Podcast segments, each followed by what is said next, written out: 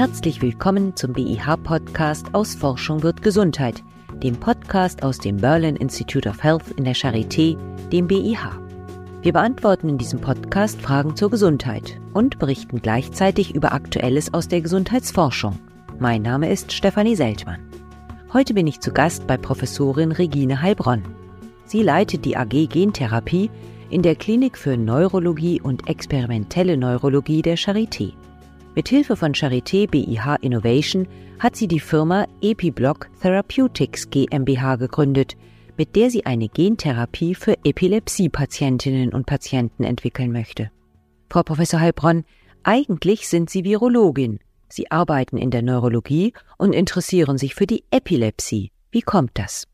Ich bin Virologin, richtig. Ich arbeite seit vielen Jahren über eine Virusgruppe, die sich AV-Viren nennt die als Genvektoren gut geeignet sind. Und ich bin in Kontakt gekommen mit Neuropharmakologen an der Universität Innsbruck. Christoph Schwarzer, der jetzt mein Projektpartner ist, hatte ein sehr interessantes Epilepsiemodell, wo er zeigen konnte, dass bestimmte Neuropeptide die Epilepsie unterdrücken. Und wir haben gemeinsam überlegt, ob man diesen Befund nutzbar machen kann, indem man mit viralen Vektoren genau dieses Neuropeptid an den Ursprung der Epilepsie bringt, um daraus eine Therapie zu entwickeln. So bin ich zur Epilepsie gekommen. Fangen wir nochmal ganz vorne an mit der Epilepsie. Das ist eine Krankheit, die so ein bisschen unheimlich ist, weil die Betroffenen plötzlich und scheinbar ohne Vorwarnung einen Krampfanfall erleiden. Was genau ist denn da los? Es gibt viele Formen von Epilepsie. Aber grundsätzlich gemeinsam ist, dass es eine Dysbalance gibt zwischen erregenden Aktivitäten im Gehirn und dämpfenden Aktivitäten. Das kann verschiedenste Ursachen haben, aber diese gemeinsame Endstrecke kann dazu führen, dass sich die erregende Aktivität so aufschaukelt, dass es zu einem Anfall kommt. Und ein solcher großer Anfall, Grand Mal-Anfall, ist tatsächlich sehr beängstigend für die umgebenden Personen, weil aus heiterem Himmel die Patienten umfallen und krampfen und man dasteht und nicht so richtig weiß, was man jetzt eigentlich tun kann. Die Betroffenen selber spüren das zwar nicht, aber können sich natürlich schwere Verletzungen und andere Dinge zuziehen in einem solchen Krampfanfall. Das ist beängstigend in der Tat. Viele Betroffene fühlen sich beschämt dadurch, dass ihnen so ein Kontrollverlust passiert. Und das ist eine extreme Bürde für die Patienten. Wie kann man den Betroffenen denn im Moment helfen? Es gibt eine große Palette an Antiepileptika, also an Medikamenten, die gegen Epilepsie wirken und in vielen Fällen helfen die auch sehr gut und die Krampfanfälle können verhindert werden. Das ist aber nicht in allen Fällen so. Und bei einer bestimmten Form der Epilepsie, der sogenannten fokalen Epilepsie, helfen die besonders häufig nicht. Bei der fokalen Epilepsie ist es so, dass es eine ganz bestimmte Stelle im Gehirn gibt, von der die Anfälle immer wieder ausgehen. Die Ursache dafür ist meistens erworben. Die Patienten haben vielleicht mal einen Fieberkrampf gehabt. Es gibt Infektionen, die zu so etwas führen. Besonders häufig sind Unfallfolgen, schwere Schädelhirntraumata, die dazu führen können, dass es strukturelle Veränderungen im Gehirn gibt, die an einer bestimmten Stelle dann zu dieser beschriebenen Dysbalance führen und dass immer an dieser Stelle dann die Anfälle entsteht. Und diese Form von Epilepsie ist besonders schwer behandelbar mit Antiepileptika. Das ist so, dass schon zu Beginn der Erkrankung mindestens ein Drittel der Patienten auf keines der verfügbaren Medikamente ansprechen. Und es gibt dann eigentlich nur eine Alternative, die ihnen potenziell helfen kann. Das ist diesen Fokus durch Epilepsiechirurgie, durch einen großen neurochirurgischen Eingriff entfernen zu lassen. Das geht nicht immer, je nachdem, was für andere Strukturen in der Nähe sind. Aber selbst in den Fällen, wo man das machen kann, ist nicht garantiert, dass die Patienten anschließend anfallfrei werden. Und damit bleiben sehr, sehr viele Patienten übrig, denen man mit keiner der vorhandenen Therapien gut helfen kann und die massiv leiden unter den Langzeitfolgen der Erkrankung. Das heißt, dieser Fokus bei der fokalen Epilepsie, der kann mal da, mal dort liegen? Richtig, das ist so. Da gibt es verschiedene Hirnregionen, in denen das der Fall sein kann. Die häufigste Form der fokalen Epilepsie ist die sogenannte Temporallappenepilepsie. Da sitzt der Fokus im Hippocampus. Das ist der Ort von Lernen, Gedächtnis und Emotionskontrolle. Und wenn diese Epilepsie nicht ausreichend behandelt wird, erleben viele Patienten sehr schwerwiegende Langzeitfolgen, Gedächtnisverluste, Einschränkungen der Lernfähigkeit. Viele Patienten werden depressiv, stumpfen ab. Die Suizidneigung ist auch sehr hoch. Das ist ein trauriges Leben und die Langzeitfolgen sind für Patienten und Angehörige oft viel schwerer zu ertragen als die Anfälle selbst. Wie viele Menschen sind denn davon betroffen? Also die Epilepsie insgesamt da geht man so von einer Inzidenz, also ein Vorkommen weltweit von ungefähr 0,5 bis 1 Prozent aus. Aber diese fokale Epilepsie, über die wir arbeiten und vor allen Dingen diese Temporallappenepilepsie macht ungefähr 30 Prozent aller Fälle aus. Das bedeutet, wenn man das jetzt auf Deutschland zum Beispiel umrechnet, circa 100.000 Patienten sind chronisch an der Krankheit erkrankt. Mindestens 30 bis 40 Prozent sprechen nicht auf Medikamente. Jetzt haben Sie schon erzählt, Sie entwickeln gemeinsam mit Ihrem Kollegen aus Österreich, aus Innsbruck, Herrn Professor Schwarzer, eine Gentherapie gegen Epilepsie. Wie genau ist denn die Idee, dass diese Gentherapie funktionieren soll?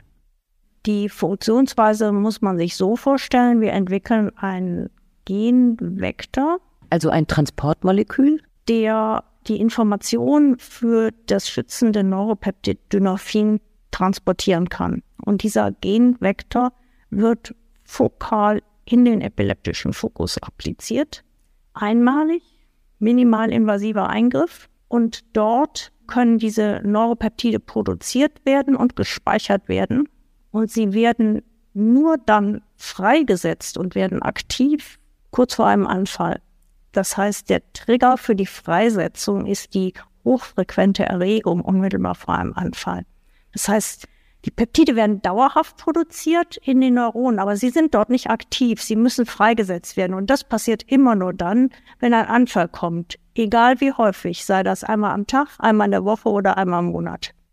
Das hört sich sehr, sehr spannend an. Und da waren jetzt aber so einige Punkte in Ihrer Erklärung, bei denen ich gerne noch ein bisschen nachfragen würde. Fangen wir mal an mit dem Genvektor. Da kommen, glaube ich, Ihre virologischen Spezialkenntnisse ins Spiel. Ja, das ist ein sogenannter AAV-Vektor. AAV ist eine Abkürzung, wofür? Abkürzung für Adeno-assoziierte Viren. Das ist eine Virusgruppe, die sich als Vektor, als Transportvehikel für Fremdgene besonders gut eignet und inzwischen für sehr viele Krankheiten angewandt wird. Es gibt auch bereits zugelassene Gentherapien, die auf diesen Vektor, auf dieser Vektorklasse beruhen. Über diese Viren und die entsprechenden Vektoren arbeite ich seit über 20 Jahren. Und was war jetzt Ihre Frage? Ja, wie dieser Genvektor aufgebaut ist, ja. Der Genvektor ist so aufgebaut, dass praktisch nur das Gen für das schützende Neuropeptid exprimiert wird und ganz kleine regulatorische Sequenzen erhalten bleiben. Der ganze Rest des Virus ist entfernt. Und dieses Genom, diese DNA wird verpackt in ein Proteinkapsid. Damit ist es gut geschützt und kann nach der Injektion den Weg in die Zelle und in den Zellkern finden, um dort diese DNA zu exprimieren. Es handelt sich nicht mehr um das ganze Virus mit Hülle und Erbgut, sondern nur noch ein bisschen von dem Erbgut ist übrig und innen drin enthält es zusätzlich das Gen für das Neuropeptid Dynorphin. Ja, eigentlich ausschließlich. Sämtliche Gene, die für das Virus nötig sind, sind rausgeschnitten. Es gibt nur noch ganz kleine Sequenzen, wie so Steuersequenzen, muss man sich das vorstellen. Also es gibt keine Gene mehr, die für zum Beispiel das Capsid kodieren oder die andere regulatorische Aktivitäten haben. Und braucht man die Virushülle auf oder baut man die sich auch selbst? Das Viruskapsid wird gebraucht, um dieses Genom, dieses Erbgut zu verpacken. Viren vermehren sich in Zellen. Und dort brauchen sie alle Komponenten, damit diese Proteinhülle, wie dieses Kapsid produziert werden kann. Und das macht man im Falle von AV-Vektoren so, dass man diese Gene extern in diese Zellen einbringt, die für dieses Kapsid kodieren. Die sind aber auf dem Genom, auf dem Vektorgenom nicht mehr vorhanden. Das heißt, das Vektorgenom wird verpackt und das Genom selber transportiert dann nur noch das therapeutisch wirksame Gen in die Zelle. Die Hülle dient so Targeting. Damit die richtigen Zellen gefunden werden. Die Hülle dient dazu, dass das Genom in die richtigen Zellen transportiert werden kann und wird anschließend abgebaut und das Genom selber wandert in den Zellkern und dort kann Genexpression stattfinden. Die Virusvektoren können sich nicht selbstständig mehr vermehren. Und das neue Erbgut, was man einschleust in die Nervenzellen, wird das in das Erbgut der Nervenzellen eingebaut oder bleibt das sozusagen nebendran liegen? Letzteres. Es ist so, dass das HV-Genom, man sagt dazu episomal, im Zellkern verbleibt. Das bedeutet, es ist im Zellkern und kann dort auch exprimiert werden. Es wird in der Regel nicht ins menschliche Genom eingebaut. Und jetzt ist also dieses Gen für das Neuropeptid Dynorphin in der Nervenzelle drin und nochmal einen Schritt zurück. Sie haben gesagt, injiziert. Wie kann man sich das vorstellen? Da geht der Neurochirurg mit einer langen Nadel von außen ins Gehirn oder wird es ins Blut gespritzt und die Viren finden schon irgendwie die Zellen, wo sie rein müssen? Wie kommt denn das Gen in die richtige von Epilepsie betroffene Nervenzelle? Grundsätzlich sind natürlich beide Wege denkbar. Der präzise Weg ist es genau in den epileptischen Fokus zu injizieren. Das macht der Neurochirurg mit einer hauchdünnen Nadel. Das muss man sich vielleicht vorstellen, wie wenn eine Elektrode im Hirn implantiert wird. Das ist ein minimalinvasiver Eingriff. Hat den großen Vorteil, dass wirklich nur an die Stelle, wo der Fokus ist, der Vektor injiziert wird und nirgendwo anders hin. Gut, also dann wird das Gen vom Neurochirurgen ganz genau dahin platziert, wo es gebraucht wird. Und jetzt haben Sie gesagt, dann wird das dort im Zellkern exprimiert, also abgelesen und dann auch in Eiweiß übersetzt, aber nicht sofort losgelassen, sondern nur bei Bedarf. Das heißt, nur wenn da so ein Feuersturm kommt oder Gewitter nennt man das ja auch bei Epilepsie. Wie kommt das? dass das Dynorphin so lange wartet, bis es gebraucht wird. Woher weiß es, wann es gebraucht wird? Bei den Neuropeptiden ist es so, dass sie produziert werden und sozusagen eine Adresse auf dem Protein oder auf dem Eiweißstoff vorhanden ist, der dem Dynorphin sagt, geh bitte in bestimmte Vesikel. Diese Vesikel, das sind so kleine Bläschen in der Zelle, dort wird das gespeichert. In diesen gespeicherten Bläschen gibt es Enzyme, die das Dynorphin in kleine Bestandteile zerlegen und nur diese kleinen vollprozessierten Bestandteile sind das aktive Prinzip. Und in diesem Bläschen verbleibt das Dynorphin der Trigger für die Freisetzung, dass diese Bläschen sozusagen aus der Zelle freigesetzt werden. Der Trigger ist die hochfrequente Erregung.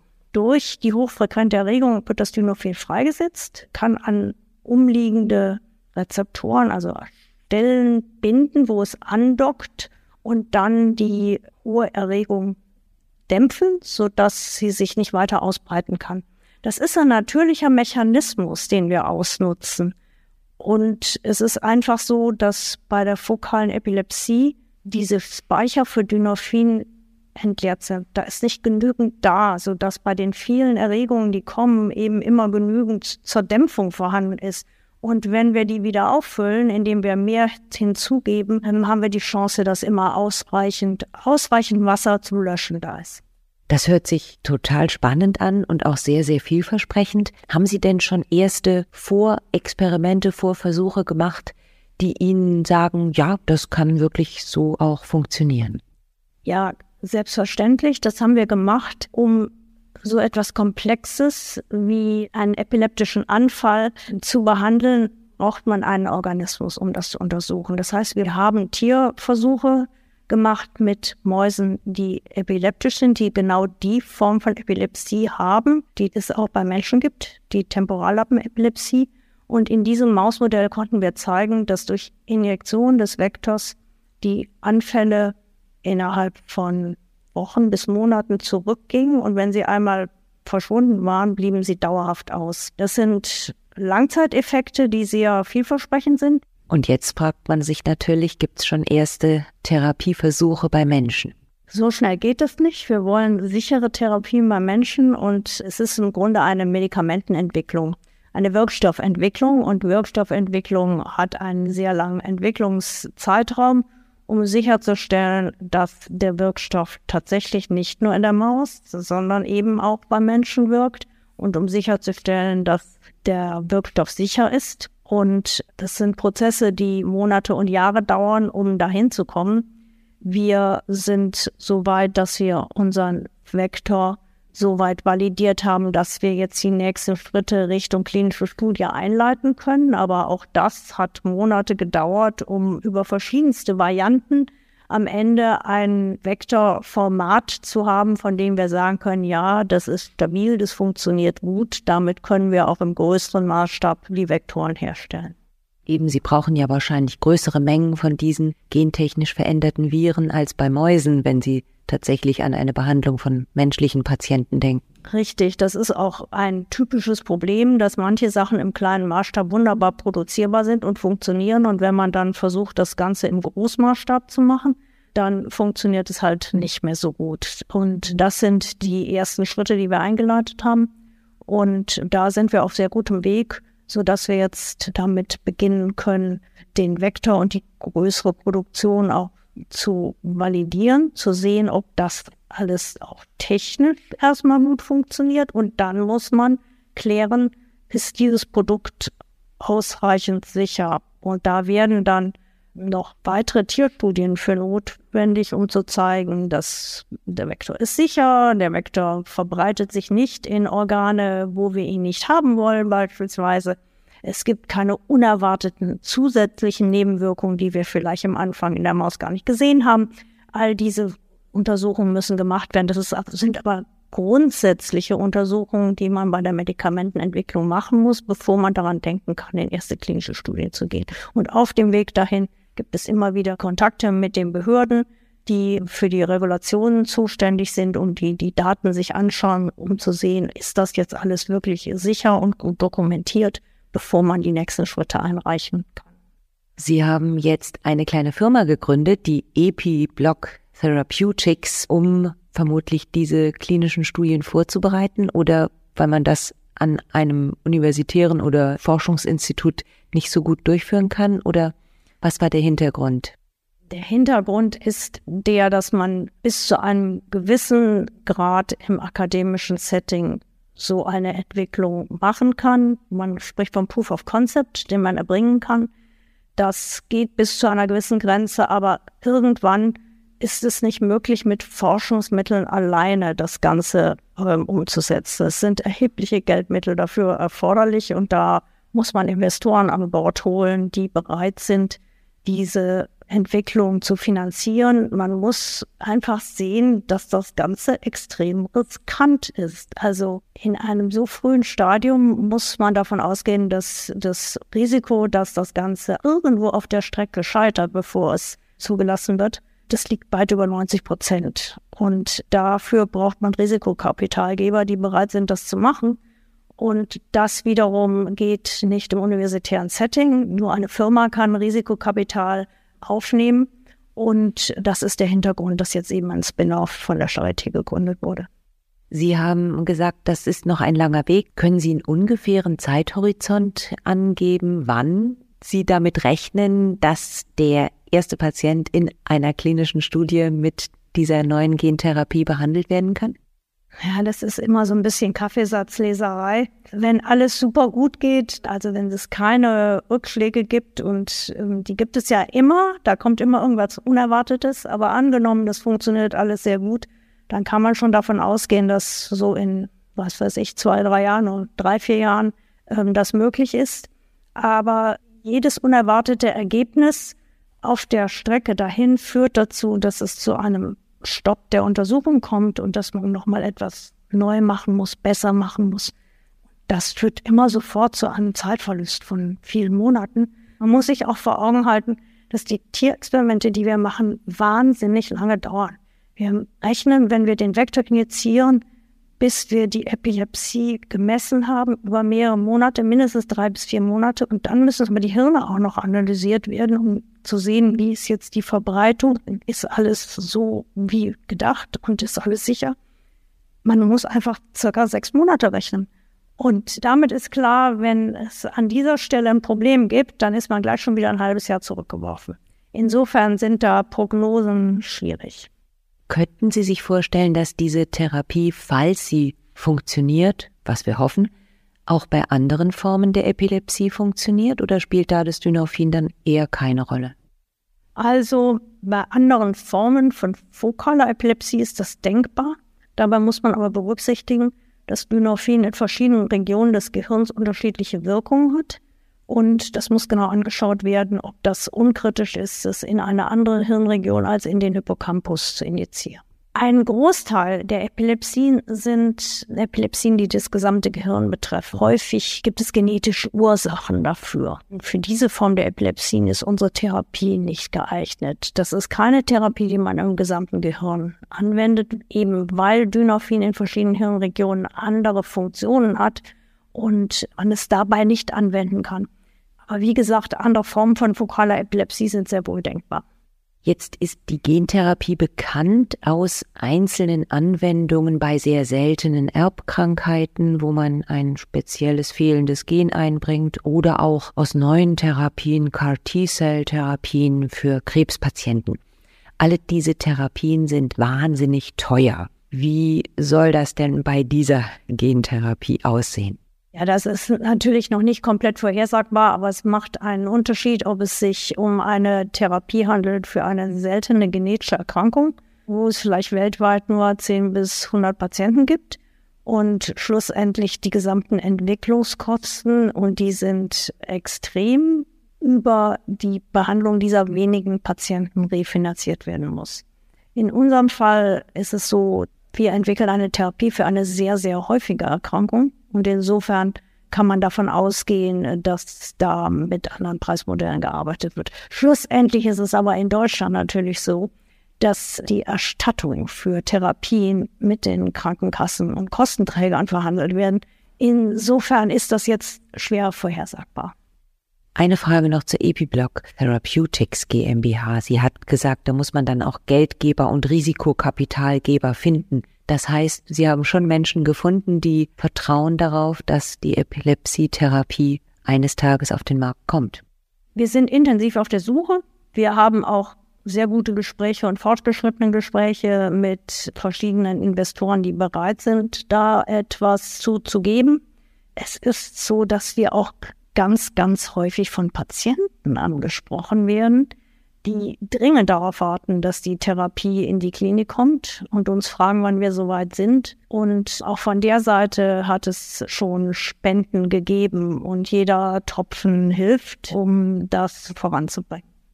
Ja, vielen Dank. Dann wünschen wir Ihnen ganz viel Erfolg mit der Gentherapie und hoffen, dass wir bald über den ersten Patienten berichten dürfen.